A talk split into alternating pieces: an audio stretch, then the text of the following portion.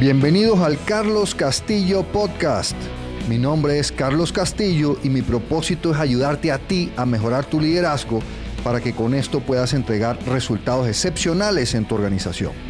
Entonces en estos podcasts vamos a estar hablando de técnicas, de herramientas y de consejos que te permitan mejorar tu liderazgo y así entregar esos resultados excepcionales en tu organización.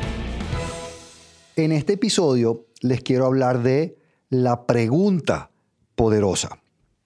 En otros episodios de este podcast eh, tengo uno que es las conversaciones poderosas. Y ahí hablamos que la herramienta clave, la técnica clave para tener conversaciones poderosas es saber realizar preguntas poderosas.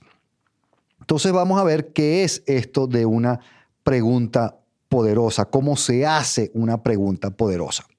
Entonces, una pregunta poderosa en primera instancia, es una pregunta abierta. ¿Qué quiere decir que es abierta? Que no puede ser respondida con un sí o un no. Y con demasiada frecuencia nosotros hacemos preguntas cerradas en lugar de preguntas abiertas. Si son cerradas, no son poderosas. Ejemplos. ¿Podrías llamar a Carlos? Sí, no. ¿Has probado cambiar la técnica? Sí, no. Esas son preguntas cerradas. Pueden ser respondidas con un sí o un no. Buenos días, ¿te sientes bien hoy? Sí, no. Esas son preguntas cerradas. Las preguntas poderosas son abiertas. Vamos a ver ejemplos. Entonces, ¿cómo se hace para hacer una pregunta abierta? Bueno, lo primero es que te tienes que dar cuenta que las preguntas abiertas siempre inician con palabras como qué, cuándo, cómo, por qué, para qué, de qué manera, quién, cuál. Son preguntas abiertas. Cada vez que tu pregunta inicie con una condición, con un condicionante previo, va a ser cerrada. Por ejemplo, ¿sería posible? Sería ya es una condición. Sí, no. ¿Se te ha ocurrido? Sí, no. ¿Sería posible? ¿Podrías pensar? ¿Has intentado? Son todos condiciones previas. Cuando hay condición previa, la pregunta es cerrada. Entonces, para hacer pregunta abierta, recuerda qué, cómo, cuándo, dónde, de qué manera, qué se te ocurre, qué se podría hacer. Empiezan con ese tipo de palabras. Otro tema interesante para hacer una buena pregunta poderosa es que la pregunta poderosa debe ser acotada, alineada, debe tener un espacio limitado del tema que quieres conocer, comprender, indagar. Entonces, si yo te pregunto, ¿y tú qué opinas de la situación? Esa pregunta es abierta, pero es muy grande y las personas se pueden desviar. ¿Cómo sería una pregunta acotada? Una pregunta acotada, abierta, poderosa, sería más bien, ¿Y tú qué opinas de la situación de reducción de ventas en la zona noreste?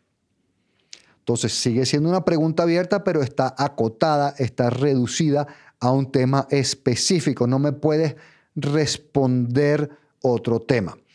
¿Y tú por qué crees que Carlos hizo eso? Versus, esa sería una pregunta abierta pero no poderosa, versus, ¿y tú por qué crees que Carlos hizo esa llamada agresiva al cliente. Sería específico a un tema. La pregunta es acotada.